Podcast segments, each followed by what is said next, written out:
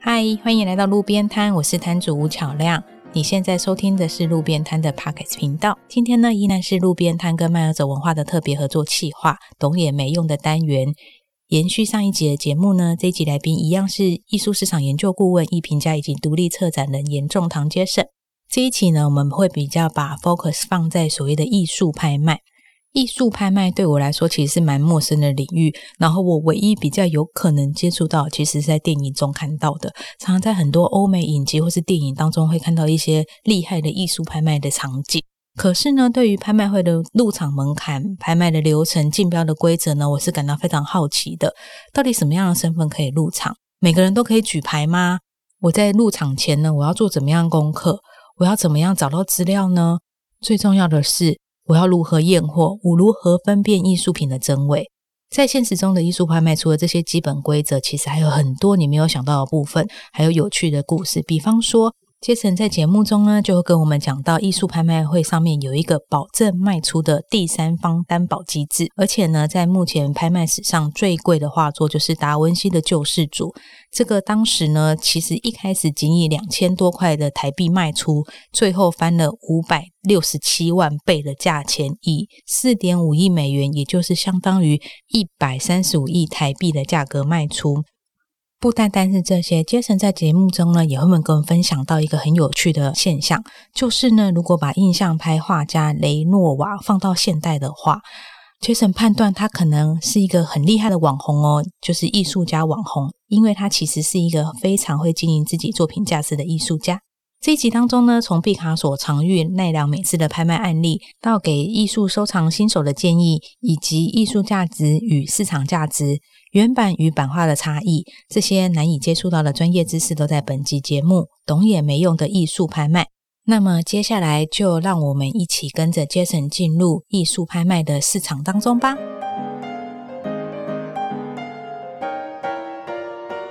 依然是我们的 Jason 哥弟。好啦，不晓得啦，他年纪很轻啊，但是他资历非常好，所以我现在有点不晓得，不卡人家油也不是，不卡人家油也不是，跟大家 say hi。嗨嗨，大家好，我是 Jason。大家知道，呃，上个礼拜我们聊了一些关于艺术投资市场一些基础常识，对我来说，对你来说的基础常识，对我来说受用很多啦。那我们上一集最后聊到说拍卖会的事情，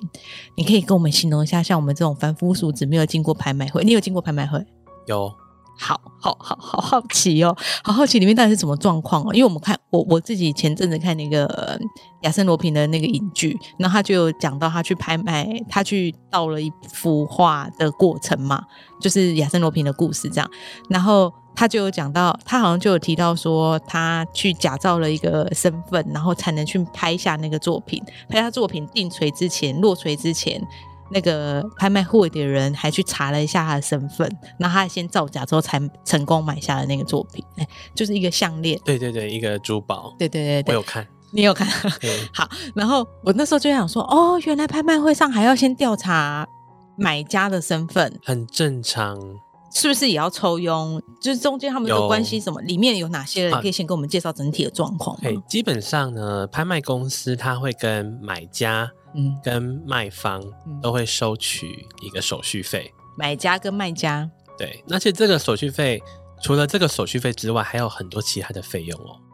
就比如说会有，有时候会有税金啊，嗯有时候会有仓储费啊、嗯，运输啊、保险啊保险是不是也蛮贵的？等等。其实保险不会很贵，那贵的是什么？我觉得手续仓费储算蛮贵的诶，因为如果说你今天买了一件作品，然后你非常非常久都没有去拿，他每天都会算钱。，哦，哎、是每天算钱哦 对，所以是会越来越贵会吗？积少成多。哦，我我我有一个艺术品，但不拿回家是怕被偷咬。可能他还没有钱去付啊， 那你付的钱速度越慢，你的仓储费就越贵。对啊，所以有可能我买下来之后还没有钱付哦。对，或者是说你买下来后你没有地方放，怎么？你就没有让它运送，那就是继续付仓储。那这就是真只是为了买而买，不是为了带回家。对，那也有人他会愿意心甘情愿的去自己租另外一个仓储，然后就放在那边，因为安全，嗯，好担心、哦，哦恒温、恒湿，这种然后隐，秘。嗯对呃所以没有要拿出来瞪，就是放在游艇上这样，哎，放在家里有时候也是会有风险啊。超级有风险的啊。 对啊，你你可能保全要做好，保险要买好。而且说明你们家台用，呃，不是台用啊，你们家那个阿姨，哎、不晓得会不会应该带走都不这样。会知道它的价值。通常我会去客户家，他们都会说：“哦，我们不要在这边谈论艺术品的价钱，因为他们都不知道。你说谁不知道？” 我曾经去一个上海的客户家嗯去拜访，他就有跟我说：“哦，我们家阿姨煮煮菜啊、打扫的阿姨，他们都不知道这些东西的价哦格，所以不能让他们知道。他们不太想让他们知道。当然啦、对就是多比危较险低调啊。这一知道之后，什么本来没有的心意都有 了。但像雕塑品就很重啊，啊，也是你也搬不啊。动。可是像比方说，我刚刚说那个珠宝就很容易啊，啊，珠宝很容易啦，太容易，你就不小心带一个什 么就看没亚森罗平就知道。 对啊，好，那你说拍卖会现场他们会跟双方都收取对，那趴数不一样。大概有知道、呃，通常啦，正常来讲，就是我们不要讲太紧顶端的，就是可能呃，之前苏富比就有公开说他们要增加要加钱嘛，嗯就是从二十五趴变成二十六趴，买家的手续费哎、这就是二十五、二十六很高哎、就四分之一。所以我买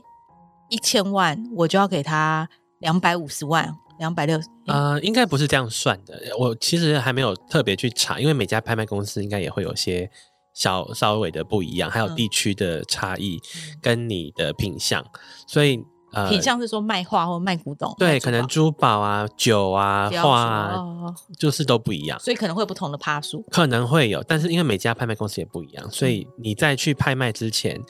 你如嗯果要先懒得查去看那些密密麻麻的，你直接问他们的人会比较快。哦，好好好，对所以我可能进去这场拍卖会前，我要先知道说这场可能要被收多少佣金，是不是？对对那叫佣金吗？那对，叫而且像我之前在瑞士有去拍卖会买过东西，嗯，然后他们有很多很多密密麻麻的一些标示嘛，就有去问清楚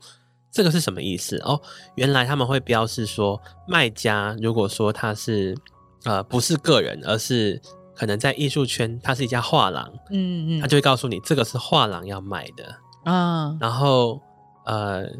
你要不要付税金？嗯，那如果你要出口，你要怎么样报关？这些问题都可以跟拍卖公司先做讨论。哎，跟对，了还有解出口报关的问题耶，这没有对买过，从来没有想过有这一 层。那跟买家那边呢？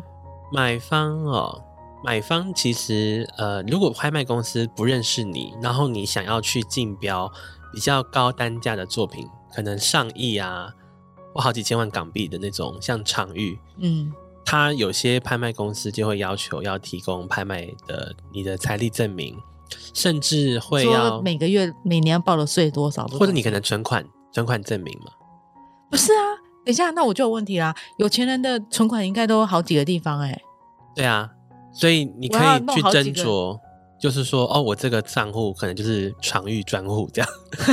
这笔的钱都可以拿来买常遇，或者是呃，我是听听说过有人会汇一笔押金、保证金，哎给就是拍卖公司对，就是拍说卖哦，会我先付给你五五百万港币，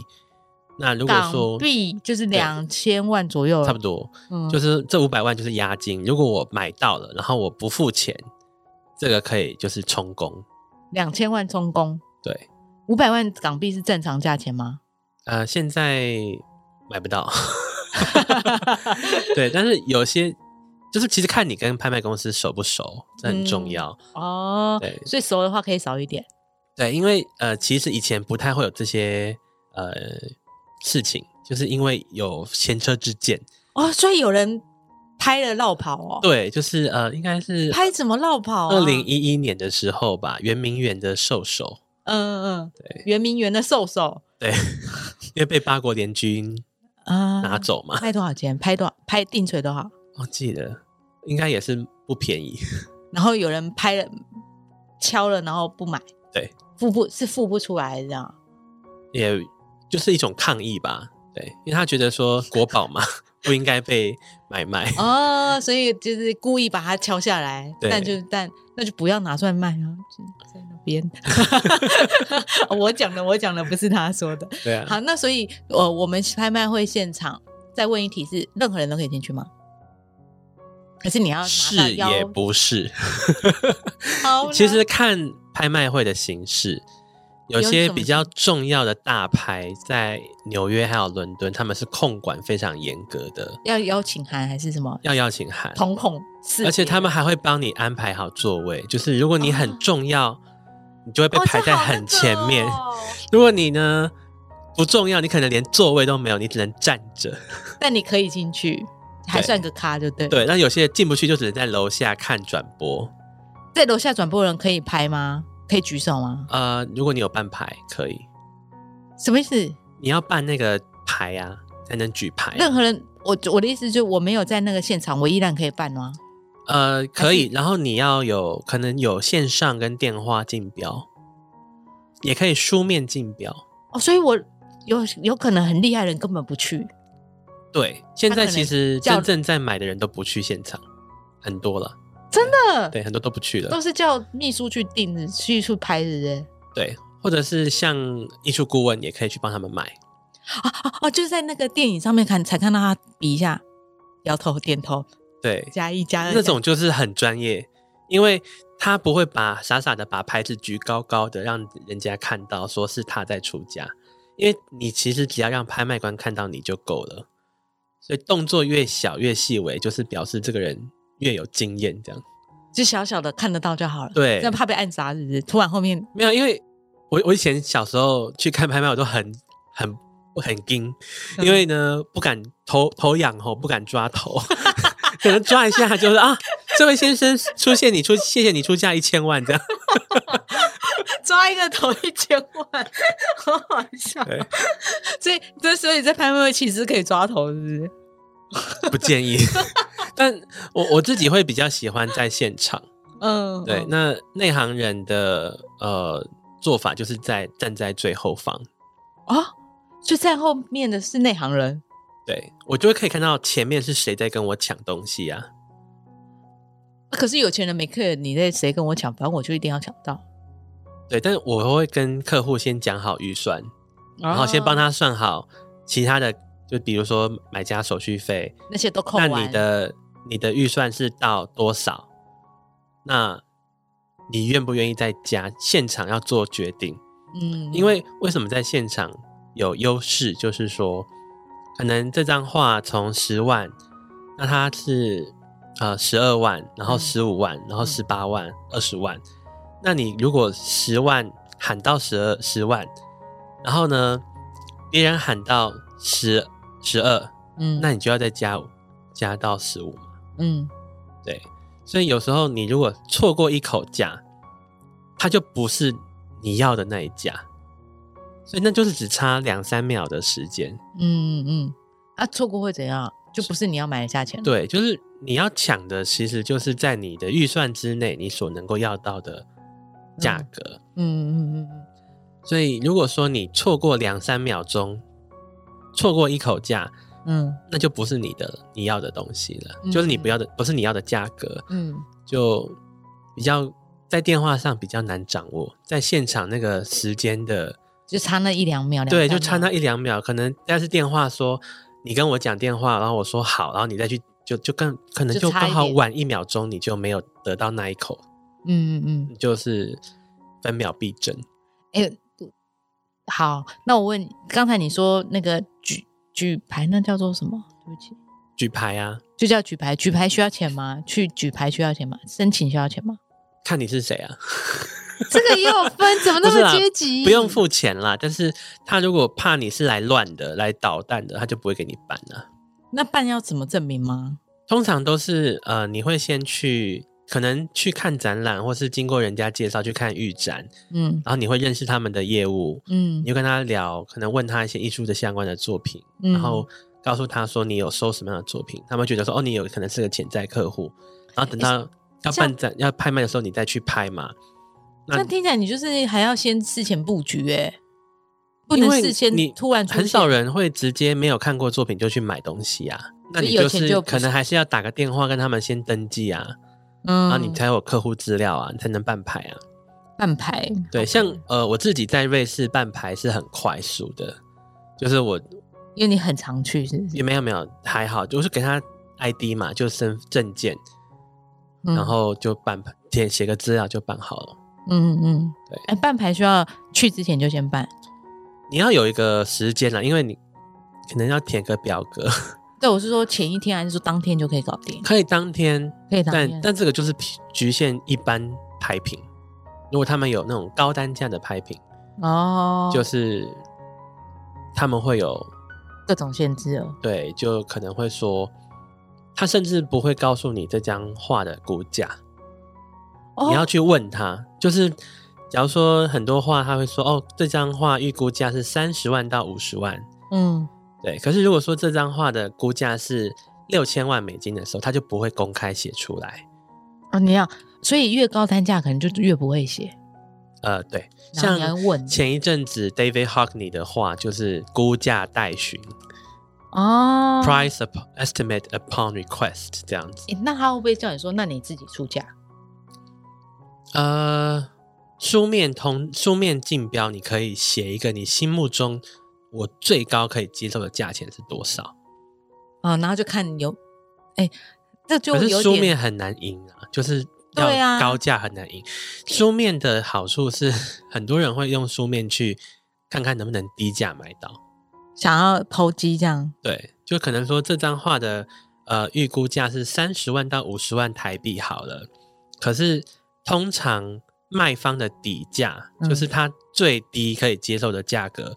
通常不是在这个预估的价格的范围之内，嗯嗯所以三十到五十万的预估价，它的底价可能是二十万，嗯就是说 OK，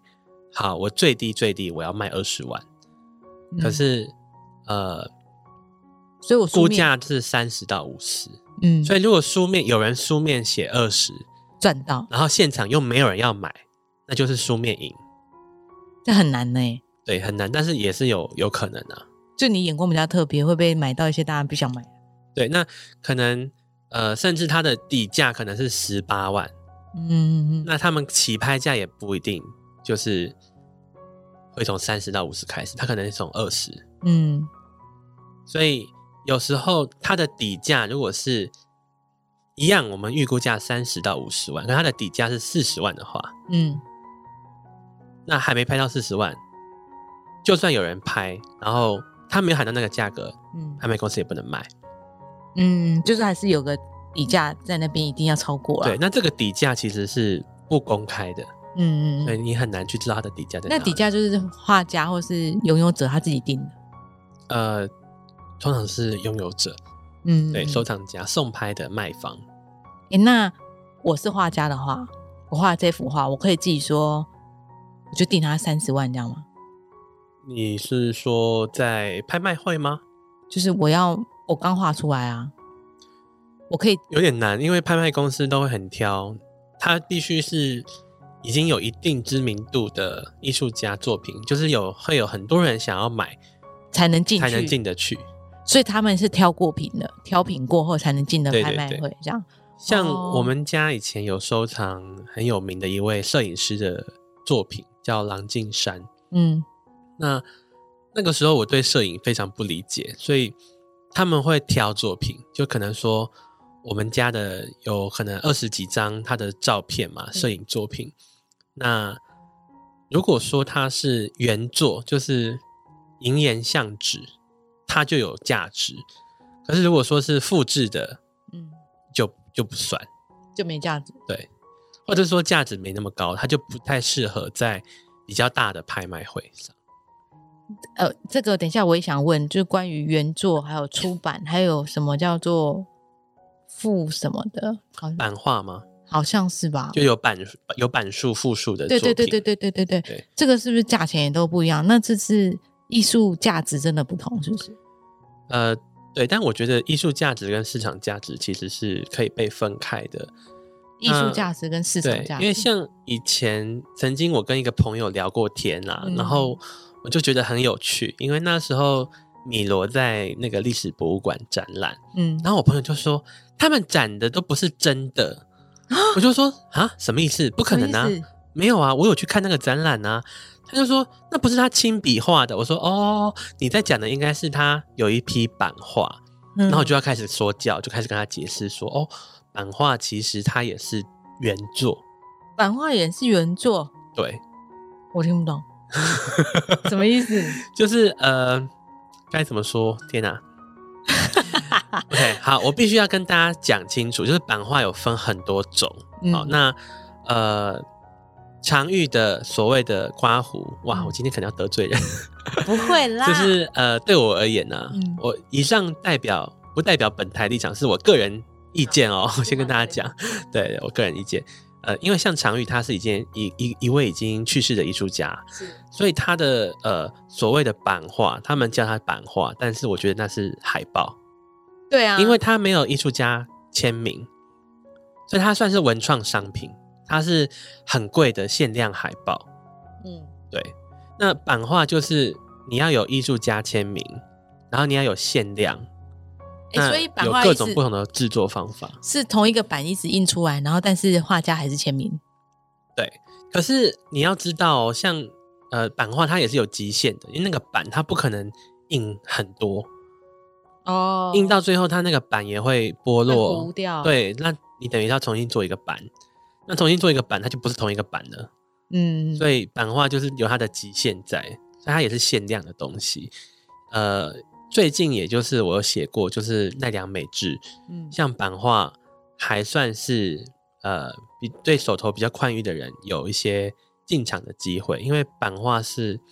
进入艺术市场的一个很好的渠道。嗯哦，可能像呃赵无极的作品，动不动上千万、上亿，嗯可，是他的版画可能几万、几十万，现在就可以买得到。可是以后卖得出去吗？觉你觉得它还是有价值在的，呃，目前会有困难，但它可能可以收藏但起，它未来你永远不知道未来会发生什么事也情。是啊，对，像我自己是因为我很喜欢，我非常喜欢，所以我才会去买它。那我不会去在乎或担忧说，哦，我现在买赵无极的版画，我以后卖不卖得掉？但我其实个人对赵无极的未来市场是非常有信心的。讲到这个啊，哎，那我们先讲这题啊，因为我刚刚想说，我拍卖会那题好像还没聊完。，对对对，那我先问这题，你自己现在有在收藏的画家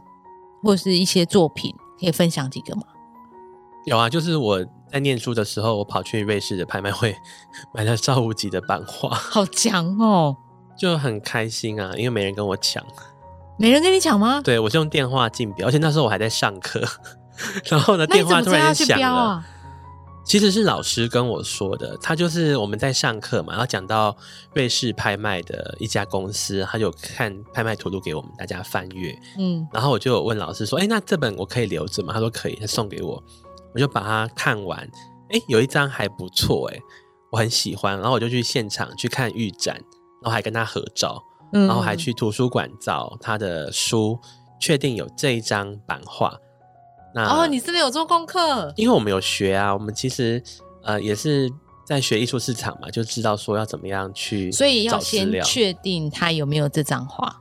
对，是不是假的？那如果你机车一点，你还可以叫他们帮你拆开它的框，看它的纸，看签名，看浮水印等等， 这可以要求的吗？是可以，但是很机、呃车，对， 你有做过这么机车的事吗？呃，通常我的客户会要求，我就不用说是我要要求的。你就说啊，是我客机车客户要求 的。对，我就会说哦，那个呃，可能这张画他想要看他的画的背面，你要帮他拆一下框。诶所以其实客户都想看啦。对啊，因为有时候画家会在背后签名啊，嗯嗯对，或者是如果不用看拆框，你可以看照片也是可以的，什么叫看照片？就就是是这个画作的背面的照片。那顺便拍假的啊呃，大公司不会啦，啊！不要这么小 了，我不要这对么对嗯小对人，但小小的拍卖公司或许有时候会有些疑虑，因为像我们呃教艺术法律的老师就讲过，他跟德国的某家拍卖公司的官司嗯嗯嗯，是你告不赢他，但是他真的卖的可能一个古董的台灯不是真的古董，它是仿冒的。但你告不赢他，对，他是怎样？就是具体法律的那些细节也很难我是不太清楚，但是呃，后来他们都有要求说，呃，顾客要买什么东西，你要先跟卖的人讲好，你要保证它是真的。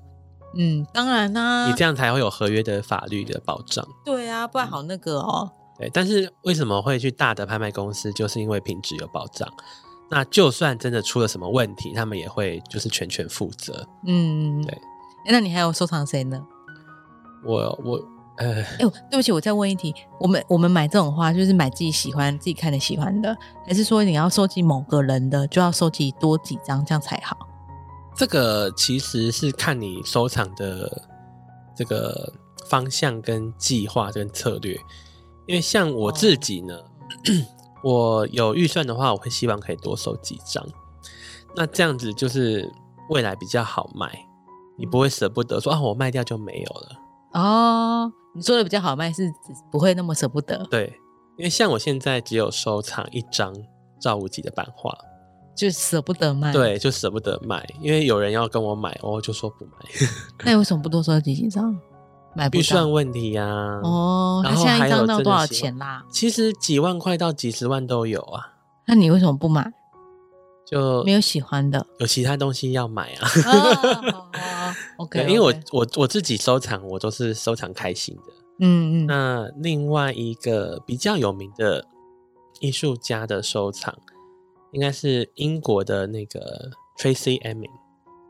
他是一个、呃英国 YBA 这个团体里面出来的这个世代很重要的一位女性艺术家。那她在英国皇家艺术学院是教授，哦，嗯，现在还在，还在还在 好怕讲错话，对 现在还在。然后他，你有在收藏他的？啊、就小小件的，就是有板树的雕塑。你会你会建议大家也收藏吗？嗯，Tracy Emin 我很推荐啊。你其很实喜我欢我自己有收的东西，我不会不推荐，呃你会不会怕有人跟你抢啊？会吗？不会，因为它东西就是它的 range 很广，它可以有几百块英镑到几百万英镑的东西都 有。差这么多对， ？OK，嗯这我有点不能理解了。好，没关系啦，这不是我的世界。好，那我们我们再回到刚刚拍卖会的东西现场吧。假设我们现在拍卖会现场，我就我有被邀请或没被邀请，看状况。那我们就进去了，然后他就开始说今天要拍卖这一幅作品，就会出个底价吗？还是怎么样？还是说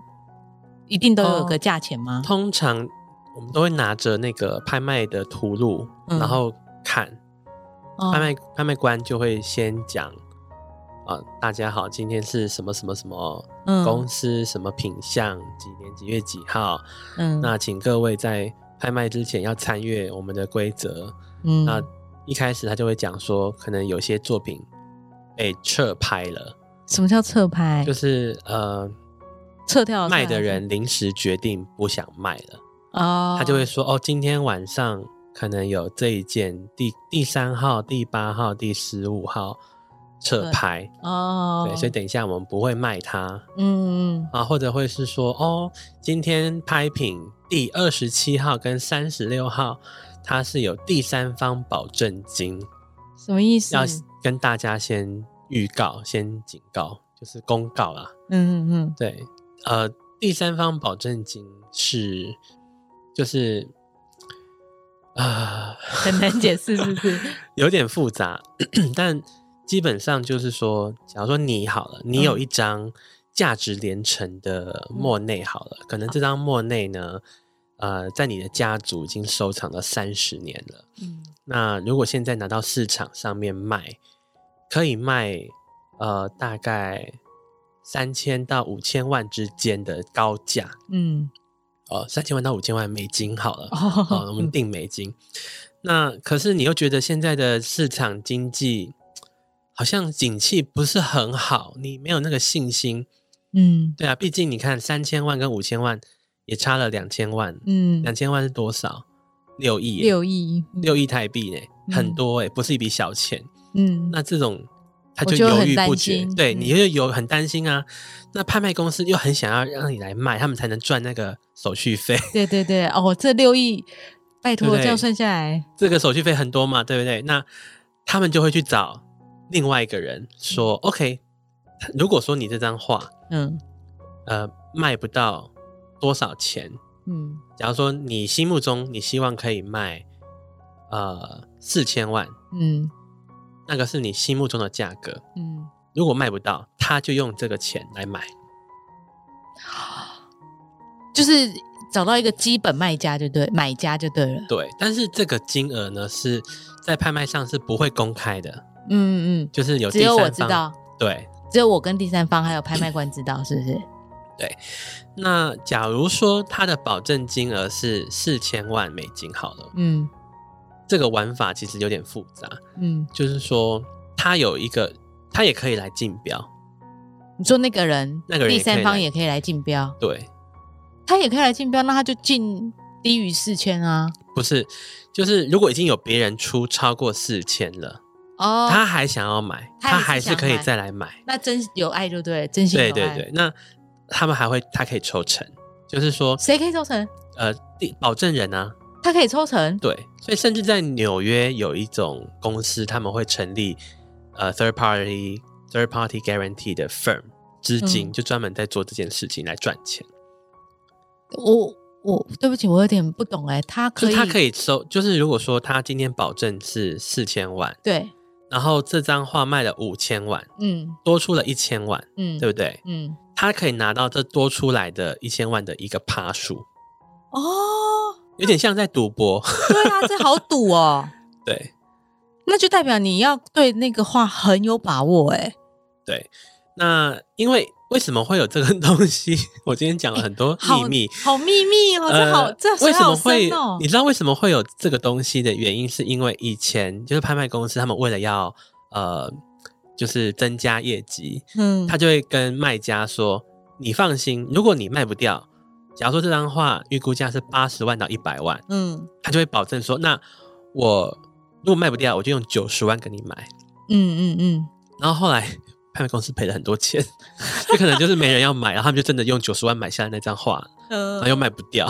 嗯就是是可能会有这种经验啦，就是有些事情发生之后呢，所以他们才说好，那保证我们不要自己保证，我们去找别人来保证，可是谁愿意保证呢？所以你就要给他分抽成啊，哦，所以是为了他是为了这个抽成才愿意担保这件事情的。对，那有些人真的保证金他就赚翻了，保证金是可以拿多少啊？呃，有一个蛮高的爬数啦，就是大概这个这个不能不方便透露，好，但对蛮蛮但可是观听的。说呃达文西那张救世主就是有第三方保证金。对，然后有一个谣言说那个人是台湾人，但是没有办法确实确认。台湾人，那也只有几个人买得起， 当得起这种保证人吧？其实那张画后面的故事很精彩，就是那张画它是在美国的一个小型拍卖会上面出现的，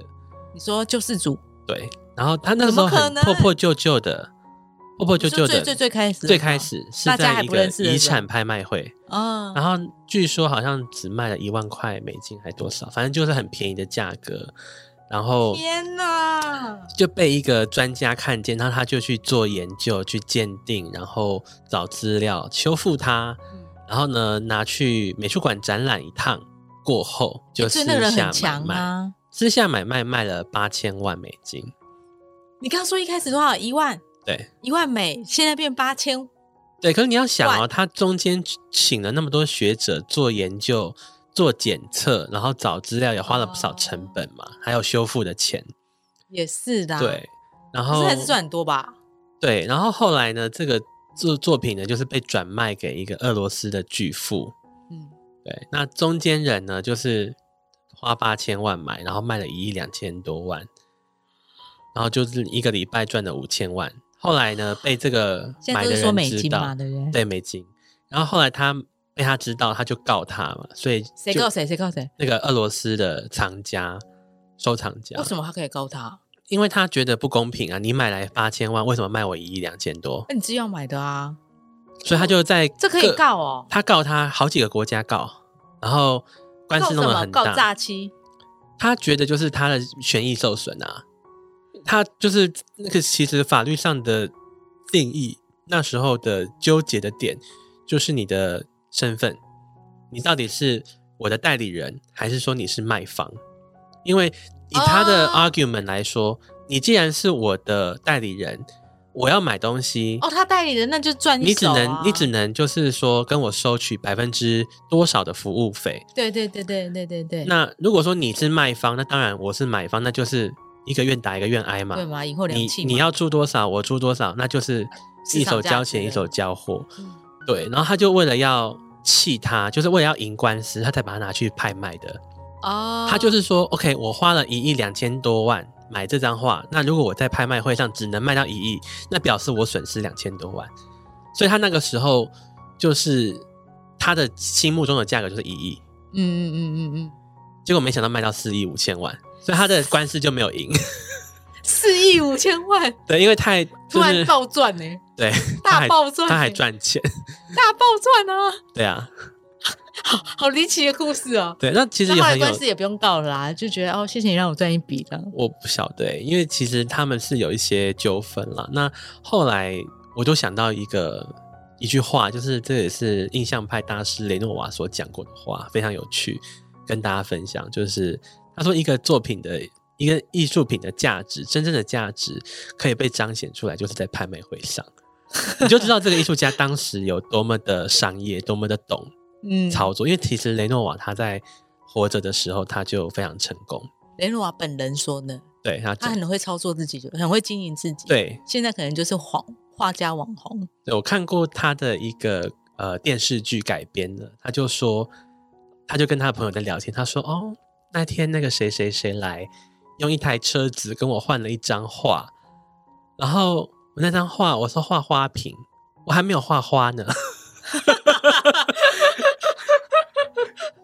对” OK，嗯对，雷诺瓦好聪明哦，对啊，他是懂得，嗯，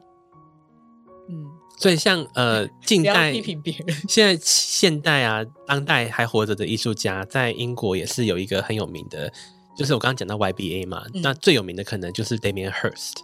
因为他就是最有争议性的艺术家。他怎么样有争议性？嗯，他做过很多很特别的事情，比如说他用呃鲨鱼标本做成装置艺术，鲨鱼标本，对，这是环环保局会、环工局会抗议的东西。可能会有吧，对，但重点就是在于那件作品当时卖了很贵的天价，然后他也用对人的对不起骷髅头，呃，然后镶钻石，怎么那么很多恶钻心？石，他有很多很恶心的作品，但是他那个鲨鱼就一只大鲨鱼这样卖出去啊，对啊，弄成一个大鲨鱼的标本，然后卖出去。对，然后在骷髅头上面贴满钻石，然后卖出去。对，卖的是钻石还是骷髅头？卖的是他的概念，好恶心哦！对他现在还在，他，他现在开始要进入那个虚拟货币的市场了。 OK，他有蠢蠢运动，要要来用区块链 F F N F T 去做一些事情，对，所以其实 Damien h i r s 他是那种很早熟的商人，因为他在念书的时候，他就知道怎么样包装自己，然后他去找非常好的平面设计师，帮他们整个展览啊策划做精美的画册，嗯他去找场地策划展览，邀请同学，然后把所有有头有脸的人物都邀请来去看。所以他为什么会很轰动？是因为他曾经呃在就是直接从他的工作室嗯，把作品送到拍卖会上去卖，这样怎么样吗？这就是创举啊！因为他跳过了第他的一级市场就是拍卖啦，哦他完全没有经过画廊，然后他直接就是价高的价高者得，哦，这个在艺术圈里是不能的比，较少见，就是奇葩，就是他第一个大。家比较会觉得你要先欣赏我的艺术再买，而不是价高得折。是不是对，啊，因为他以前就是画廊先卖嘛，然后可能有人觉得说，哦，这件作品我觉得我可以卖掉了，我看腻了，或者是它的市场行情现在变得比较好，我想要卖掉，才会才会去拿去拍卖。嗯，那 Damien Hirst 他后来就跟拍卖公司合作，直接卖他的作品，所以是一个也是一种诶他 publicity stunt。他其实就是现在会很成功那种自媒体的人。对，但他也被很多人批评啊，很多人觉得他不是艺术家，但我自己是觉得他是一个非常难得的一个奇葩。哎，讲到这个啊，那你觉得品味跟你刚刚其实有提到艺术价值不等于市场价值，对，那这跟品味有绝对的关系吧？对啊，就是你要有自己的想法跟这个去做研究跟学习，嗯因为像我自己就是非常喜欢一位荷兰的画家，他叫 Cole Westerick。嗯那我是在我记得我应该是在鹿特丹的一个美术馆看到他的作品，因为他的作品非常非常有趣，就是日常生活，嗯然后他把它做的很奇幻。嗯他有一张很有名的作品，就是手指头被那个草割到，然后流血，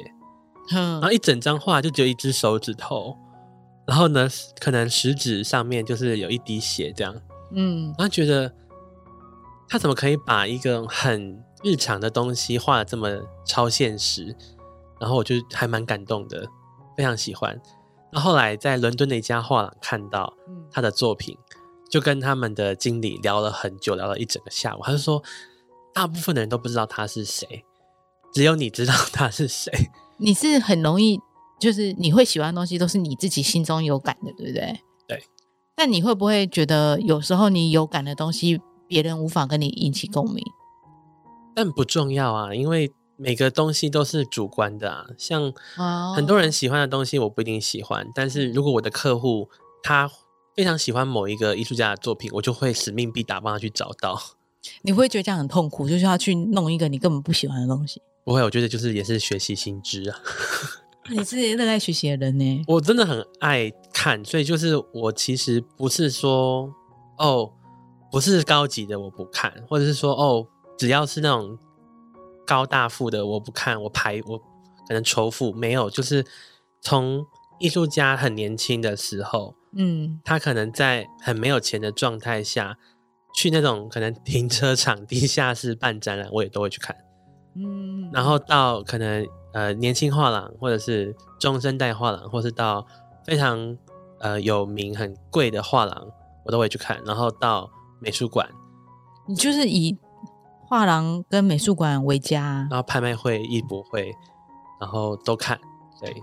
嗯就是那要你会撒想网，你会很希望去认识艺术家本人吗？呃，看情况，就是跟他们聊天不好吗？呃，跟艺术家聊天当然非常好，但是其实是看这个人愿不愿意跟你讲话。哦有些艺术家他比较内向，他也没有什么话。就是透过画，就是你上一集讲了，他透过画来表达嘛。对，嗯，所以我们在培养，就是刚聊那么多啊，我都会一直很好奇，你你除了一直看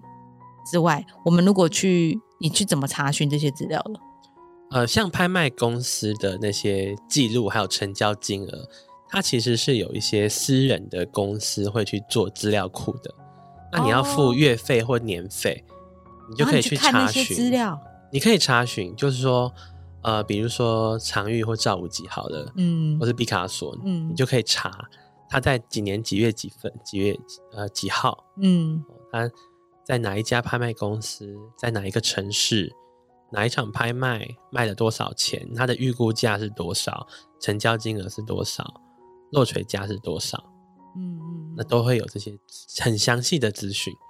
这些都呃是你去之前会先做功课。对，但是 比较有趣的，这是比较内行人在讲的事情，就是呃，毕卡索的东西它是有版权的嘛，所以他的他去世还未满六十年，所以他的基金会就是有版权。对，所以有些资料库呢 是没有照片的，有些资料库是有照片的，那可能他们就是有付钱。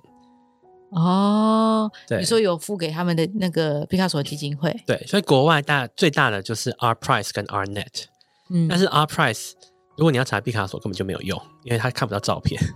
，R Net 才看得到照片。哦，对所以要查的话去那个看对，那亚洲的话最大的是呃这个呃，它叫做亚昌，雅昌哪个昌？昌就是昌鱼的昌吗？昌鱼昌两个两个约吗？那个约。啊哦我中文真的很 差，。你不要考我。昌昌隆的昌昌，OK，两个月好。对对对，呃，雅雅文雅的雅，很久没有用了，因为我都用 R Price。 雅昌，我对们，大家可能查完之后可以放在下面，大家有兴趣也可以自己去看一下。应该是优雅的雅，如果没有记错的话。嗯嗯嗯。那你都会从这些资讯管道，就是在去之前都会先看，还是说你会回来看了这个作品你觉得很不错，然后你就上去？没有没有，通常就是它是一个辅助工具。假如说你今天要我卖一张画，嗯，然后我不知道它的行情，我就在上面查，我就可以知道了。嗯。可是上面的价钱都是真实的，你知道？这是一个好问题，这房屋仅灯，供参考。对啊呀、没有啦，呃，大间的公司比较不会造假，小间的拍卖，像我在查场域就有一张完全没有照片、没有记录，画册也找不到这张画的神秘的作品，然后被卖了一个天价，所以那张画我是不会把它列入参考范围。你说那个价钱你不会？对，，假如说我要去做一个排名排行榜前十名，嗯，可是这家公司它就是不是那种知名的卖过场域的画的公司，那这个资讯我就不会相信它。所以他们会造假，呃，有些会啦，造假干嘛啦？让你觉得它有很多我卖不同的过功能呐、怎样？但是是具体到底是为什么，我也不 知道。那就是有人可能会说，哦，这个可能是在洗钱呐、哎呦，对哦，这又是另外一个世界。对，但或者是可能被拿来贿赂啊，啊，就是说我用这个钱去买这张画，然后它有这个价值，然后我就把这个钱送给这张画送给某某人，他就知道说，哦，这张画值这个钱。哦哦，因为还有登记，所以你一查就知道说，哦我这对，张或者是画有些卖人了纯粹是要为了消耗年度预算， 这能讲吗？对，不是啊，就有各种各世界各样的原因，嗯， 就是呃，就算是拍卖比较贵，他也不要去拍，他也就是一定要去拍卖买，因为他才可以做账，就是证这明个说，哦，我花这些钱买了这个周期。因为有些政府机关他不会相信嘛，就假如说他用公司的名义买，嗯，他可以节税，嗯或是等等，有很多因素。诶这好，这也是另外一个水深的地方 耶。对，那台湾有一个资料库还蛮好用的，就是 R Trend，嗯嗯，对，中文叫什么不知道，就我们可以上去查，对还是也要付费？要呃，我不知道要不要付费，因为那时候我试用的时候不用钱。但至少大家可能可以试对，因用为看台湾人很喜欢去算那个尺寸，画作的尺寸，台湾人，所对以大他家就不会算的吗？？他就会去算说它的平均单价，就好像买房子一平多少，那买画就是一号多少钱。一号哦对，它就是号数，一个号数就是大概像明信片这样子这么大，哦好好，这样叫对一号，新对，学这样叫之一士耶号。对对对，但我其实非常不赞同这个算法法算法，因为艺术品的价值，呃，尺寸有关系，但它不是最重要的，而是它的品质。你说画画作的品质画作的品质对怎么样知道好不好？像你刚刚就有提到说，呃，可能那个什么救世主他可能也不断的被修复，那这样算品质还就不好喽？哎、对对，真假的？对啊，所以你就觉得它就是一个品质不 OK 的画作了，不要买。对个人意见， 不要来告我。 我觉得他那件作品是蛮不错的，但 是只是我会不会花四亿五千万去买？我不会。四亿五千万是真的很多啦，对，但你觉得他们就是不值得花这么多钱投资，它品质不够好。我觉得八千万已经很高了。一次价差有点太大了耶，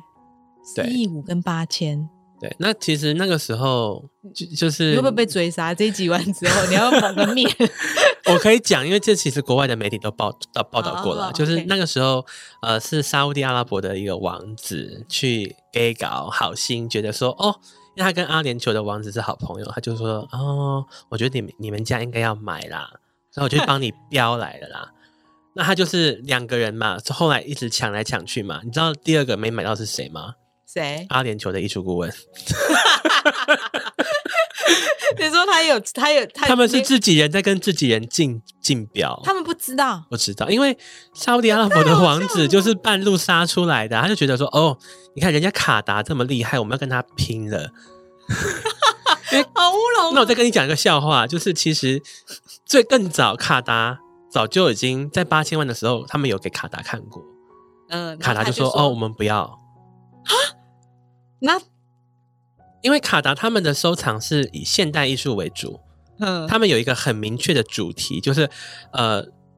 就是十十九到二十一世纪之间，他们不会去买更么久早以的前的古董，因为它就是一个专业嘛。像我们在看古董，我们光是一个国家、一个区域，然后一个品相，比如说瓷器好了，它又分那么多朝代，然后对又有啊分不同的窑，就不是他的专业就对了，所以你知道，古董就是水很深，它汝窑就是汝窑，官窑就是官窑，钧窑就是钧窑，定窑就是定窑。那右上彩、右下彩，这些都不是我的专业范围嘛，那我就不会去碰它嘛。那他们的收藏可能都是以印象派啊、现代主义大师，他们就不会去碰 old master 古古画、啊，对 啊，好所以这温很柔合哦理啊。哎、所以他们这样子，因为竞标来竞标去之后，多付了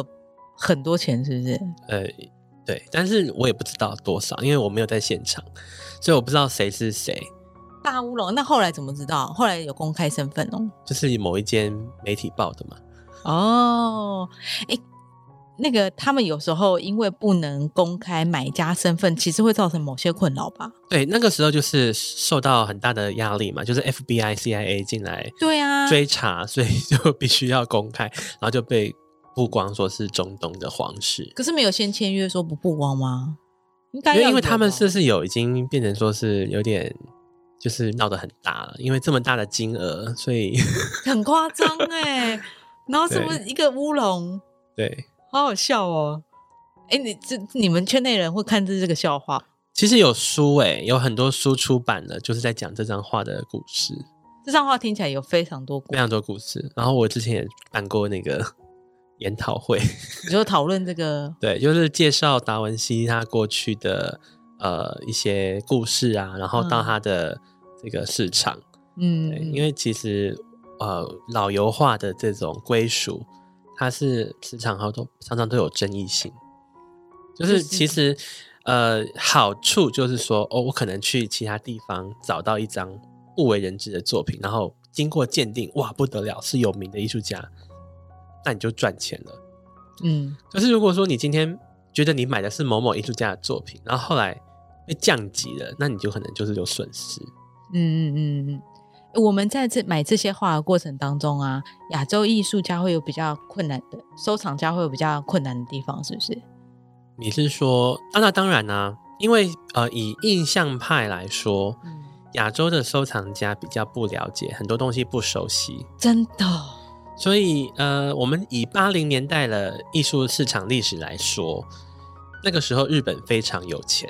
嗯他们买了非常多的印象派的作品，然后被炒作到泡沫化。你说在日本，在日本，嗯呃，不是啊，就国际市场，国就际是市场日本买家去可能欧美去买，嗯嗯所以呃，其实很多欧洲的人比较没有良心的艺术商人，他们就会把在欧洲卖不到很贵的东西，用很高价卖给亚洲的藏家，那我亚洲藏家是因为不懂，所以因为没有做功课，他就是有钱，哦，所以就被我们被糊做一弄了个做一个比喻好了，比如说印象派的东西，其实他们就是品质的这个比例跟价格的比例会差很多。嗯就是说它的品质差一点点嗯，好一点，它的价格就会哈贵很多。飙升很多。，对，就可能有 A A B C D E F G 嘛，嗯那可能还有 A 加跟 A 加加嗯 A 加加加，就是那种可能只有博物馆才有的东西，你买不到。那呃，所以艺术收藏我一直都会建议客人还有收藏家一定要买品质比较好的东西。嗯，嗯对，那品质怎么怎么去区分它的品质？对我正好不好？好？我正想问这一这个就是你要练你的你的眼力，你你要多看。就要看很多才看得出来。对，就好像假如说你今天是呃一个影评人或是美食专家好了，对啦，你没有吃过好吃的东西，你怎么知道什么是好吃？对啊，所以你要吃遍，说可能你尽尽你所能可以吃过的餐厅，才知道说哦这个好吃。嗯嗯，对所以你你们也要练眼力。对，这个可是这会不会很主观判断啊？会，但是呃，我们的如果标准是美术馆的话，那哦，也是，啊就是有一个标准，但是现在年轻的世代要推翻这个体制，推翻美术馆体制。对，你是说呃年轻人自己定义什么是厉害，对啊，潮流艺术啊，cos 现在有这么到多的粉丝，嗯，但他不被这个传统的美术界的很多专业人士去认同。也是。对，哎、我你刚刚讲到说，我们亚洲亚洲收藏家会有这方面困扰，其实一方面是因为他自己不够认真啊。那你相对来讲，但我也遇过一个朋友，他就是跟我说：“嗯哦，我只是想要买个名字而已。那就是 那”就然后他又不愿意花钱请艺术顾问跟他建议，他就花了很多冤枉钱。所以他宁可当盆呐、对，很不 幸的，我有遇过这样这样子的朋友啦。可是这就不是真心要呃喜欢艺术吧？他是真的真心喜欢艺术啊，因为他常常去拍卖会花大笔大笔的钱买东西，而且都上新闻啊。他还去跟银行贷款，哎、用银行贷款去买买画、对，买作品然后啊。还赚钱。我是有遇过这样子的， OK，就对好了，这也不是我们的境界。对，真的我我会建议大家就是要呃有自己的预算，这很重要。好，那我最后想要问你，就是我们聊了这么多，你我们今天聊了艺术投资，然后也聊了一些拍卖会的状况。如果今天像我这样子这么小白的人，我要进入艺术投资的市场，你有没有先告诉我一些我一定要先确立好的观念，或是我要先知道的事情？虽然今天这两集我觉得大家都应该听啊，但在这之前，你要不要 OK，帮我整理一下？我可能好一定要知道的。要买东西呢，一定要买自己非常喜爱的东西。所以我一定要看到。对，你要看到啊，因为我要喜欢看照它片跟看原作感觉不一样， OK，所以你然后建议大啊灯家光也看很重要。嗯，建议大家看到原作，对，这是第一点，嗯，要看到原作，然后哦要喜欢，，然后再来第三点很重要的一点，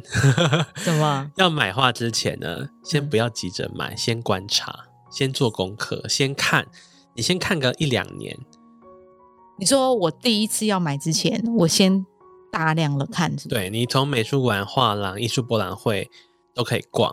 那我会建议先从画廊或是艺术博览会开始，因为拍卖的门槛比较高一点。嗯，嗯嗯对，而且有时候，天哪，真的要讲一些秘密。 嗯，没关系啦。有时一候点点拍卖上卖的东西，不代表它只能在拍卖上面买，什么意思？就是那我可以在哪里买？比如说，我们讲一些比较粗浅的、好，比较明显的案例好了，这样才不会得罪太多人。好，没关系。 就比，如说草间弥生的文创商品，嗯，它可能在其他地方也有卖。嗯，那你如果不知道其他地方有卖，你以为只有拍卖可以买，然后不小心卖到了很贵的价钱，那你其实就是也是你自己没有做好功课。哦，因为呃，我讲一个案例啦，就是我自己在苏黎世，我讲国外的案例比较安全， 好，就是呃，我看过，就是有人去卖了那个草间弥生的南瓜的指针， 嗯，我好开心哦，我说哇，卖这么贵，卖了九万块台币啊一颗指针哦，它是没有限量的哦，它是商品哦，就是在一日个本买可能一颗几千块台币而已哦，就是一个量产的商品而已，对，我记得好像三万台三万日币吧，就是可能九千块就八一九千块对啊台币，结果卖到九万。我说我家里也有，我要把它带回去瑞士，我我想拿去卖。哎，所以在那边真的可以卖到这么贵哦？ 呃，就那一次，因为后来他们也发现那个是 open edition 没有限量。对啊，好瞎 哦！就这是谁的错误啊？呃，拍卖公司没有讲清楚，然后买的人没有做功课，欸，所以拍卖公司没有讲清楚，我买了，我以为它是限量的，那算我的错，对是我自己笨。对， OK，你一定要做清楚功课啊。哦，我都在拍卖会买了，我当然会觉得它就是有价有价的东西 嘛。对，但是你要想清楚啊，因为我再讲一个故事哈，就是我在伦敦看拍卖， 然后有一家非常非常有名，就是全世界排名前十名的大画廊的老板，嗯跟他的客户一起去这个很隆重的夜夜间拍卖会，嗯，就是 evening sale。那 evening sale 这种就是有控管的，为什么呃，比里较面厉卖害的的东西比较贵，夜间拍卖会都是卖比较贵的？对哇，好，这个题目好适合当小说《夜间拍卖会》。对，evening sale，对，然后就会很隆重，然后大家都花枝招展，可能哦带顺着便名参贵加宴珠会的宝概啊，念用嗯对穿着名牌，然后晚带礼服这样。，对对对对对，就是那种全副武装那种，然后会还有贵妇可能带着皮草 嗯、出现在那边，就是一个展示的展示厅的概念。对，然后很明显就是那个人是这个画廊老板的 VIP，、嗯他们一起去看拍卖，然后有一张里奇登斯坦的画，嗯，然后呢就大家竞标嘛，然后喊到喊到一个价格的时候，那个老板就悄悄的往他的耳朵里面讲了一句话，他就不他就没有再竞标了。什么？那我就会这是自 open 行的自行吗脑补嘛，就是说，哦，这个已是经 open 超的过超过市场行情了，就是一样的钱，你你可以买到其他类似的作品，不用再更高的价格去标这样。嗯，那除除非真的是可能就真的很少，你没有其他机会了，我觉得这才是拍卖会存在的重要性。对啊，对所以像之前米芾，还有什么苏东坡，嗯，都都创了很高的记录啊。这些好像，但他们都，呃，他们没，他们已经不在了嘛，所以对你可以想象他们东西，呃，价值会往上嘛。对，所以我会建议客人呢，在画廊的时候、展览的时候就捷足先登。假如说你看好一个艺术家，然后他在一个画廊展览，而且三张尺寸一模一样大的画，里面一定有一张比较好，买一你张就好买，到那一张，哦然后二十年后送拍卖，赚的人就是你啊。哦，所以一定要挑品质也好的，对我，我宁可就是买比较好，嗯我也不要就是买多，嗯嗯，就是不要宁缺毋滥啊，对对对，那品质以外，尺寸也很重要。尺就寸是要怎样叫好？你要考虑到适合你自己的，但是呢，你如果去做艺术市场研究嘛，很多艺术家的作品会创纪录，它有原因。就比如说奈良美智，嗯他们那个时候就是说，据说那是那个系列最大张，所以他才有，哦所以他才有这个涨幅率一千倍的可能性。所以那个系列最大张，或是那个系列最特别的尺寸，就是要就会特别长的。对，哦，原来有这个，所以像常玉的五裸女，她也是就是非常大张，然后赵无极有一张十公尺宽的作品，也是非常大幅嘛。那那应该不是她最大幅，但是她是呃拍卖出现过最大张的，所以也创了一个记录。但是无论是谁买到它，嗯它算是一个很稳定的投资，它不会去很大幅的波动。嗯，那未来可能它再过个十年二十年再丢出来，价格会更惊人。嗯，哎、那你刚刚这样讲，是不是大张一点都比较容易，比较容易对啊，可是占空间呐、你如果家里没有那个空间，就很可惜啊。展不出来，是不是？对，还要再租个仓库，刚说或的是买一个房子，你可以买这样的艺术品，就买个豪宅。 差不多等于一个豪宅了。对，所以我每次去逛豪宅啊，或者是去朋友的朋友家啊，有时候看到他们没有挂艺术品，我就觉得有一种淡淡的悲伤。对啊，哎、不是，因为你可能那面那个墙壁那个也是差不多等价，对你可能有钱，但你没有文化，真的没没办法。这种人很多。我相信很多啊。对，但有文化没有钱的人也蛮多的。 就你说挂满一些，然后没有钱住，没有房子住了这样。对，好，那最后我们可以请你给我们像这样子收藏新手一些建议吗？我觉得不要急，要慢慢来。嗯多看那。对，那当然，我觉得有点矛盾啦，就是说，有时候你的直觉要相信自己的直觉，嗯，对，直就是觉哦，对太难了啦。就是我看过很多案例，就是她可能第一次买作品就买到涨幅很多的，而且她如果那个时候没有买，她之后就没有机会买了。买不起了。对，比如说最近台湾很夯的中村萌，嗯嗯嗯，一个日本的雕塑家。那我朋友他就是好几年前他买了他的雕塑，他当下也是上班族，那他就觉得哦三万多块台币，他觉得还可以虽然有一点就是可能像他可能他一个月薪水，他就还是买了，哦，他还蛮猛的，一个月薪因水为这他样，很喜欢，他就觉得说，与其买包包，还不如买艺术品。那他是有文化的人耶，我自己这样判断，因为他也是很爱看展览，他也看了很多年了、啊，对，然后后来好像涨了十 倍，他就卖了。对，可是殊不知道现在已经又比他刚出买的又又涨了十倍，哦，就可能现在是二十倍的价格，你永远不知道高点在哪啦。对但你也可能变成低点就是了。对，所以要要观察，要要知道，那这样讲，我突然想到，有没有可能我买了一个艺术品之后，它再也没有这个价值？什么有状况啊下会这种状当然有可能啊，就是当你最太高的时候进场，然后可能后来我还是什么样讲国外的啊，你讲国外的，什么样状况下会变它在它的价值一落千丈，或是呃，有一个年轻艺术家以前在纽约，就是他的价画作卖到很贵，然后后来他就突然间跟大家说他要退休了，嗯他不做了，嗯，结果就